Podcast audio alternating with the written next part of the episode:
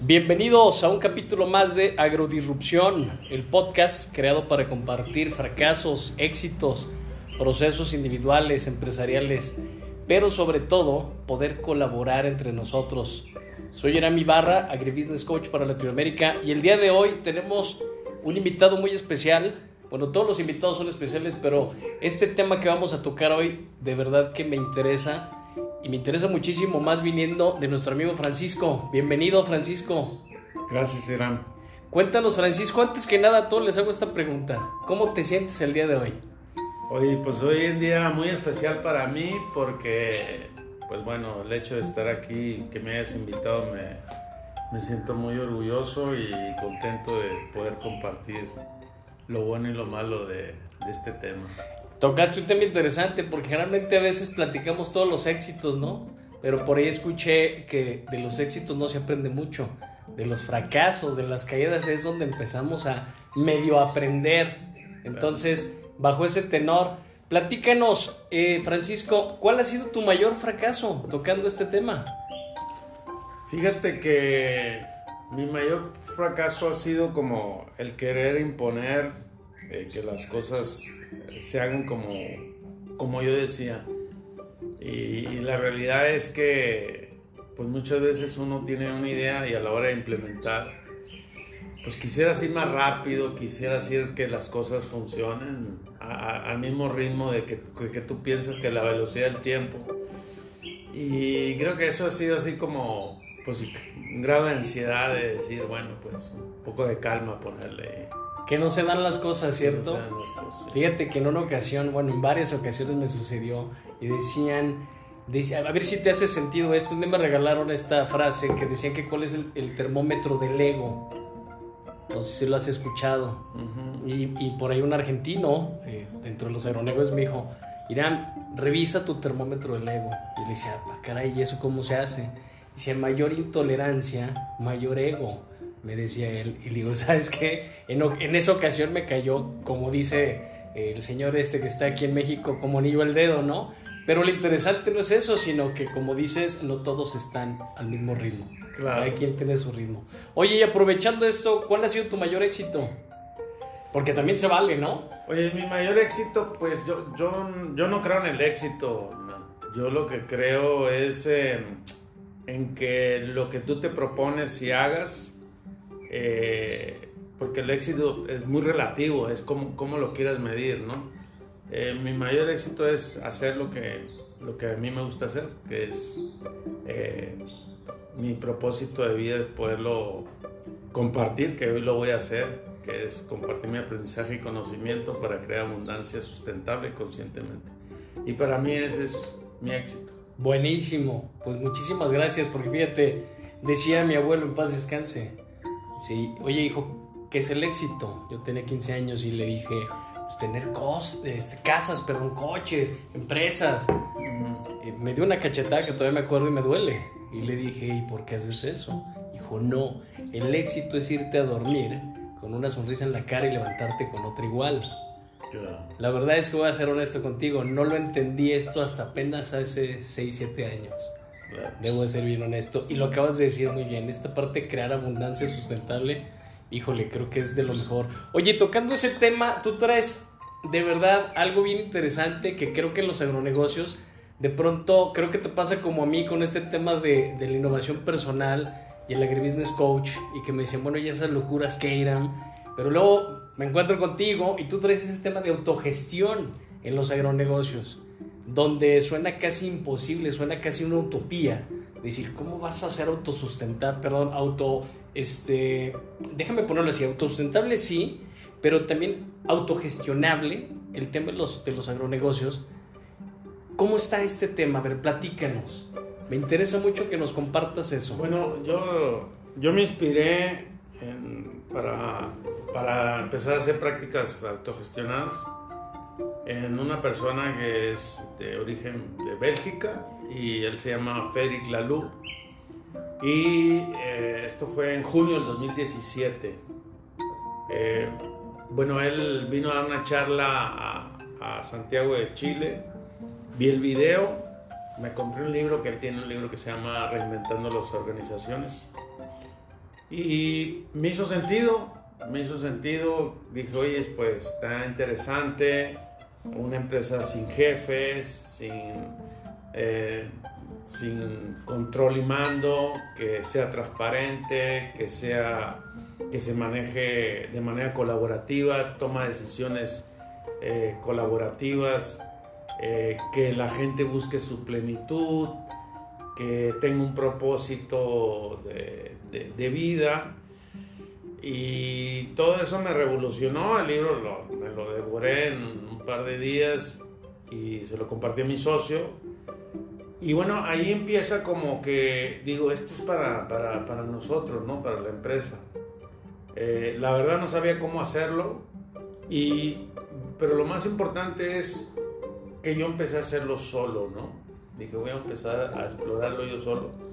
No voy a decir que lo haga, pero cuando se lo comparte a mi socio dice, híjola, este, está interesante el, tema, ¿no? Este, y nosotros lo podremos hacer en México, en nuestra empresa de, de, en el agro, en el sector en el que estamos.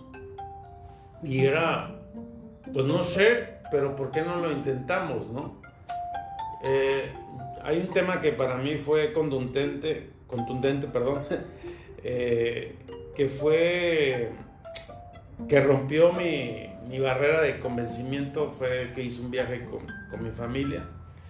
Este, fuimos, nos fuimos un mes fuera del país y fue como que, oye, ¿qué hacemos con...? Pues teníamos algo ahorrado ahí, de, que lo discutimos de un tema autogestionable, de decir qué hacemos con lo que tenemos ahorrado. ¿Nos vamos de viaje o, lo, lo, o lo, no lo gastamos en otra parte? Y todos decidimos irnos de viaje, ¿no? Todos, todos votamos por, por por uh, gastarnos el dinero de este viaje que fue un mes.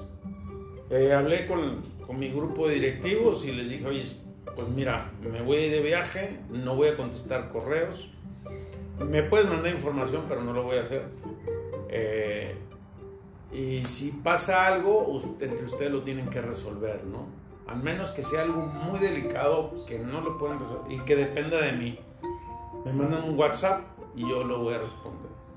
Entonces, eh, yo les pregunto a todo el mundo cuando les cuento esto, esta historia, porque así es como yo me convencí, eh, es que ¿cuántos mensajes creen que recibí? Y bueno, siempre hablan de 300, de 50, de 20.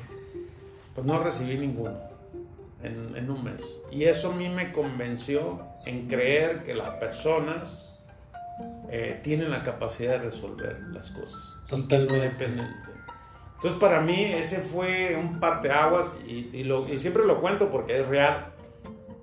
Y eso me hizo preguntarme y cómo se hace, y cómo, cómo convencemos o cómo inspiramos a los demás a que esto se haga.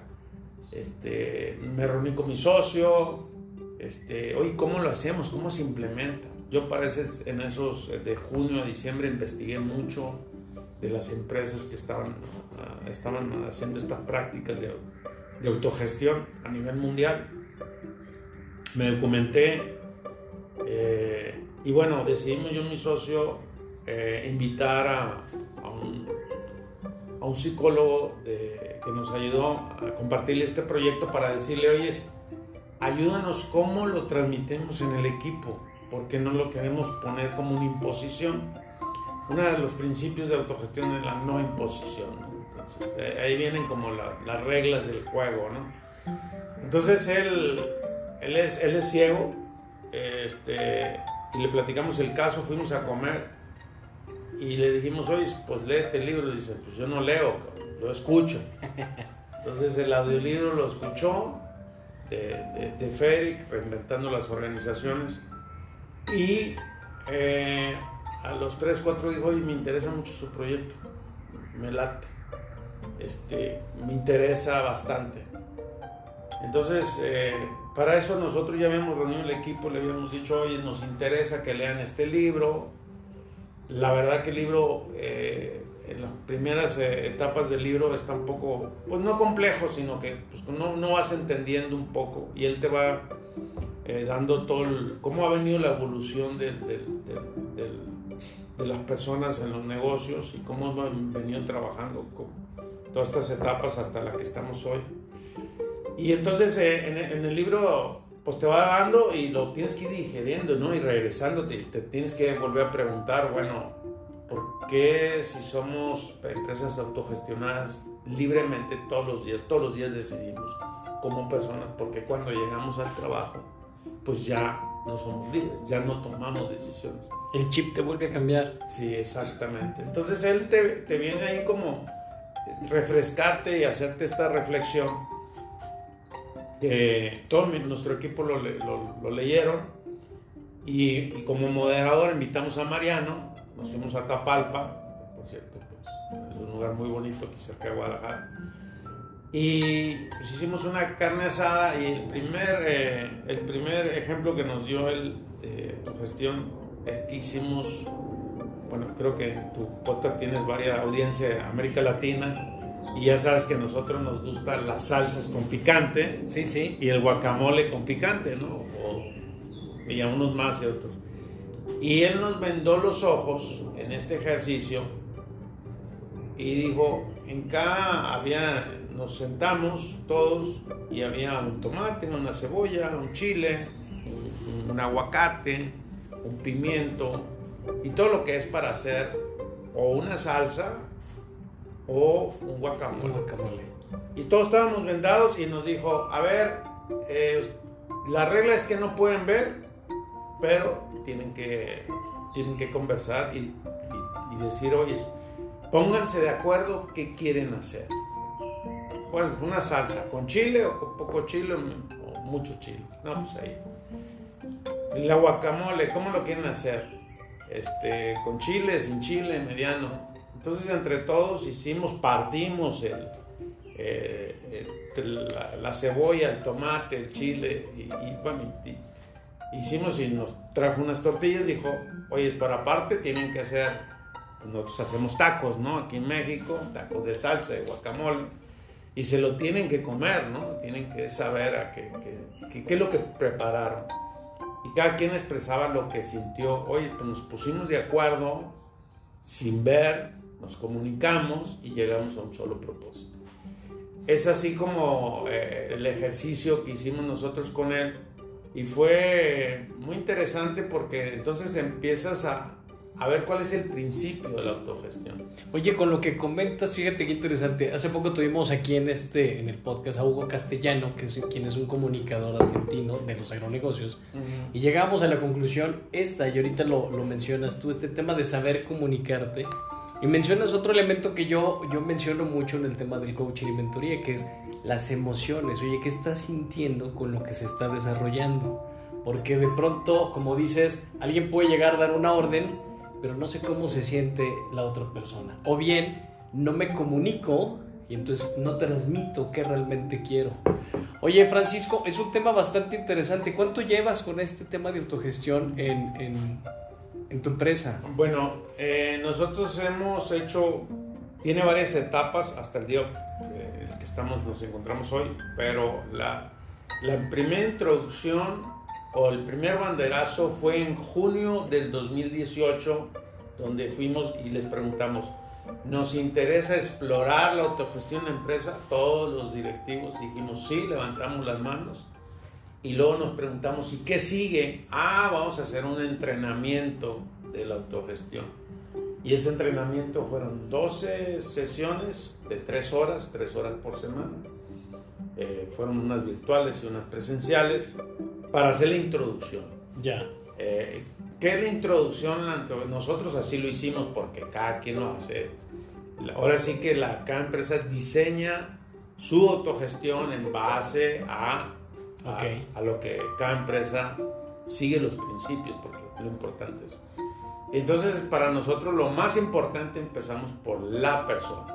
Tú no puedes hacer autogestión si no haces un desarrollo personal. Y cuando hablo de desarrollo personal, es que hablas de inteligencia emocional, desde conocerte, desde saber quién eres, cómo eres, cómo eres vulnerable. Eh, y entonces hicimos esas para que la gente supiera, porque uno quiere hacer autogestión, pero para hacer tienes que empezar por ti, por ti mismo, contigo mismo. Eh, suena un poco así como algo muy trillado, pero para que tú puedas compartir y hacer un desarrollo organizacional autogestionado, tiene que venir la primera parte, que somos nosotros. Entonces esta parte sensible, humana, este, lo que tú realmente sientes, como ahorita me hiciste la pregunta, ¿cómo llegas? Eh, estas cosas que, de feeling que, que, nos dicen las tripas, lo que nos hace sentido, cosas que hay veces que no tienen modo de describir más que expresar lo que sientes en ese Totalmente, y sabes que justo esa es la función de esto que estamos haciendo y por eso la intención de invitarte a platicar, porque Gracias. por eso el tema de ser agrodisruptivos, estamos en un sector donde tenemos que cambiar sí o sí. Ahora pasa este, yo no le llamo ni COVID ni, ni pandemia, para mí es un túnel de oportunidades y creo que este túnel de oportunidades, y lo he mencionado antes, es en dónde estoy, al inicio, a medias o al final, dependerá de mí. Sí me dan ciertos indicadores afuera, pero entonces yo dónde quiero estar, ¿no? Y esto que mencionas es bien importante. Oye, Francisco, ¿en qué proceso te encuentras en este momento? Eh, en este momento nosotros nos encontramos, tenemos seis áreas, de las cuales eh, tres, tres áreas eh, trabajan sin jefes en este momento porque lo hemos ido haciendo un proceso gradual, no empezó en toda la empresa. En junio del 2019 inició la parte de ventas, hicieron una prueba piloto de junio a diciembre, vamos a tener un equipo sin jefe. Oye, quien nos esté escuchando ahorita decir, esos dos locos no saben lo que están hablando. O quizá los modelos tradicionales van a decir, apaga eso, ¿no? ¿De qué están hablando? Es decir, imagínate ya escuchar amigos el decir un, un, un área de ventas sin jefes. O una empresa sin jefes. Digo, de entrada suena bastante bueno, pero suena medio utópico. Suena raro, ¿no? Sí, y, y la verdad es que el, el, el, los chicos que decidieron hacer esto fue porque fue iniciativa de ellos. ellos yo, nosotros les preguntamos, ¿les gustaría explorar? Y ellos sí. Y para hacer esto se ocupa mucha valentía, no, no más de la boca para afuera. Hay un proceso de ego, de la soberbia, de esto que yo soy el jefe. ¿De control? De control y mando. Y, y, en autogestión es todo lo contrario, ¿no? Tienes que controlar tu ego, tu soberbia, tu, tu el que yo mando, mis chicharrones truenas. Yo Oye, se me ocurre una pregunta, soy un eterno preguntón. Sí. Digo, no, por ahí échale, ya, échale. ya me han dicho, ah, ¿cómo, ¿cómo, cómo chingas? Me dijeron el otro día. Bueno, soy muy preguntón. ¿Qué les dirías? Porque esto es bien interesante. ¿eh? ¿Qué les dirías a los que dicen en este momento, yo quiero seguir controlando? A ver, yo soy el jefe, yo soy el... O sea, esto no se mueve sin mí, es que mi gente, es que esto... Creo que sabes a lo que me refiero en este modelo donde creo que ya no va a, en mi opinión, ya no va a funcionar. Inclusive las mismas escuelas hoy día están cambiando profesores por mentores. Entonces, es decir, no es una tendencia, es una evolución. Pero, ¿qué les dirías tú a esas personas? Sobre todo, lo digo con respeto, amigos, y más a nivel Latinoamérica, pero donde venimos de un agro que es, híjole, el, el abuelo, el papá, dicho con respeto, que por Dios, porque luego me regañan y dicen, oye, nos, nos echas mucho a las generaciones con experiencia. Ya no les digo viejos porque me regañan. Pero, ¿qué les dirías a ellos? O sea, sí se puede, sí, lo estamos escuchando de ti, pero ¿cuál sería el mejor tip que les puedes dar para que se animen a dar ese primer paso? Bueno, yo, yo creo que nosotros, todo el mundo sabemos qué equipo de trabajo tenemos, ¿no? Y cómo operamos en la empresa, porque así nacimos, ¿no? De manera convencional, control y mando, siempre dando órdenes, decidiendo. Y eso es algo tradicional porque yo también lo hacía no lo, no lo puedo evitar y también lo viví y lo he vivido pues porque he vivido varias etapas. Eh, pero cuando tú dices, oye, yo quiero que nuestra organización sea más humana, yo lo que busco es que mi equipo esté eh, satisfecho, que generemos riqueza, y, y, que la podamos compartir, donde tengamos mejores instalaciones para nuestros trabajadores, que seamos más rentables. Cuando tú descargas toda tu responsabilidad en tu equipo, cuando tú quieres decir, oye, pues esta pandemia también me lleva a un cambio organizacional, de gestión en este caso, porque pues hoy lo vivimos, hoy tuvimos que cambiar porque por necesidad. Sí o sí. Y yo creo que son de las cosas que hay veces que decíamos antes de la pandemia que eran imposibles que íbamos a poder operar y trabajar y, y conectarnos en la red. Hoy es una necesidad, ya lo hacemos, todo fluye porque cambia. Yo creo que bajo ese mismo principio las cosas en el agro van a ir cambiando evolucionando en una transformación eh, para bien, porque se requiere. Hoy sabemos que, que necesitamos nutrir al mundo con, con alimentos. Eh, entonces yo, yo, creo que ese miedo, esa inquietud de si se puede o yo soy capaz o de confiar y de ser transparente, donde, donde tú sientes que eres el, el, el, el que tus chicharrones truenan, como decimos en México. La mamá de los pollitos, sí, dicen. Y ¿no? aquí eso. Pero cuando tú empiezas a tomar decisiones colaborativas, donde, como dicen, de, donde hay más de uno que no nomás lo que tú piensas es lo mejor, sino lo discutes, qué es lo mejor para la organización. Eh, tú empiezas a soltar y a liberar eso, porque lo primero que yo aconsejaría, haz una prueba, empieza por ti. Dices, oye, pues a ver, voy a, esta decisión la voy a compartir, a ver qué piensan los demás. Una redarquía. ¿Sí? En donde tú integras a los demás y discutes un punto, si es abrir un mercado, si es una línea de producto, si es hacer una mejora, lo que se te ocurra, lo que tengas hoy. Hoy es una prueba, yo te invito y es un reto, eh, donde digas, oye, esto lo vamos a discutir, a ver qué nos conviene. Obviamente que se tiene que tener información para discutir ese tema, donde tiene que tener una claridad, donde la gente diga qué, lo, qué sería lo mejor, en términos financieros, en términos de márgenes, en términos de, de flujo de caja, lo que sea el tema, o sea, qué es lo más conveniente para la organización bajo los principios y valores que tenga la organización, porque también eh, no se vale tomar decisiones donde uno decide, pero no somos congruentes. Creo que uno de los principios también de la autogestión es la congruencia y la coherencia.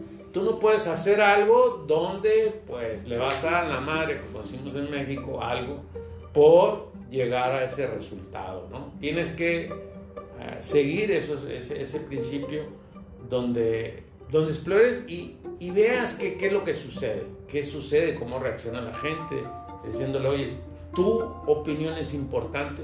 Obviamente que si es un tema fiscal, no, no vayas a invitar a, a, una persona que no esté preparada al tema. En este tipo de discusiones invita a las personas que tienen el criterio para opinar, ya sea técnico o conocimiento, para discutirlo y, y, abrir ese espacio. Abrirlo y decir, hoy lo, lo abrí y qué sucede. Porque en ese aprendizaje vas a, vas a ver un resultado. Totalmente, totalmente. Fíjate, tocaste varios temas bien interesantes. Yo soy fiel creyente que hoy día tenemos que impulsar el valor de los no tangibles. Uh -huh. Y lo acabas de decir en, en, toda esta charla que te agradezco de antemano que estés aquí. La congruencia, qué importante, ¿no? Los miedos, la frustración, ser vulnerable, adaptarse al cambio. Decía Charles Darwin, ¿no? No me interesa si eres muy inteligente o si eres muy fuerte, de verdad no me interesa. Me interesa que te adaptes al cambio y que no te trabes en esa parte. Entonces, qué interesante el poder tener esa inteligencia emocional, pero sobre todo atreverte a hacerlo. Felicidades por hacerlo porque los que se atreven son ejemplo. Son los locos, ¿no? Que dicen, ¿cómo diablos se puso este amigo a dejar la dirección eh, sin director? O la gerencia de ventas sin gerente de ventas. Claro. Pero creo que eso es lo interesante hoy día, reinventarnos. Francisco, te agradezco muchísimo, te agradezco muchísimo que hayas compartido esto con nosotros, porque creo firmemente que de eso se trata, ser disruptivos, ser innovadores y llevarnos de la disrupción a la innovación constantemente y cambiar, que es algo de lo que cuando empezamos a hacer esto, tus servidores decían, estás muy loco, no puedes hacer eso. Pero dice, ¿por qué no? Pues es que en el agro, pues es que si no nos quitamos esos paradigmas, el agro o cualquier otro sector, tenemos que reinventarnos. Te agradezco muchísimo. ¿Dónde te localizamos? Si alguien quiere mandarte por ahí un correo, ¿dónde te localizamos? Pues, me, pues las redes eh, que más utilizo yo es LinkedIn. Este, me pueden localizar. ¿Cómo te encontramos? Francisco Javier Mora Chegaray. Perfecto. De semillas de Del Caribe. Del Caribe, ya hay que hacerle publicidad también. Te agradezco muchísimo, Francisco. Gracias, amigos. Hemos tomado más tiempo, pero es un tema bien, bien interesante. Los invito que, de verdad, hoy día los millennials dicen, Francisco, googlealo. Pues yo les digo, sí, googlealo, pero también valídenlo. No se queden con lo que ven nada más en la pantalla, ¿no? Claro. Porque si no, imagínate. Me despido, su servidor Irán Ibarra, Agribusiness Coach para Latinoamérica, y estoy agradecido de que podamos tener a alguien como Francisco y poder colaborar, contribuir y desarrollar esto que dices que es una auto, autosustentabilidad, pero sobre todo, sobre todo con esta autogestión. Gracias, Francisco. Ok.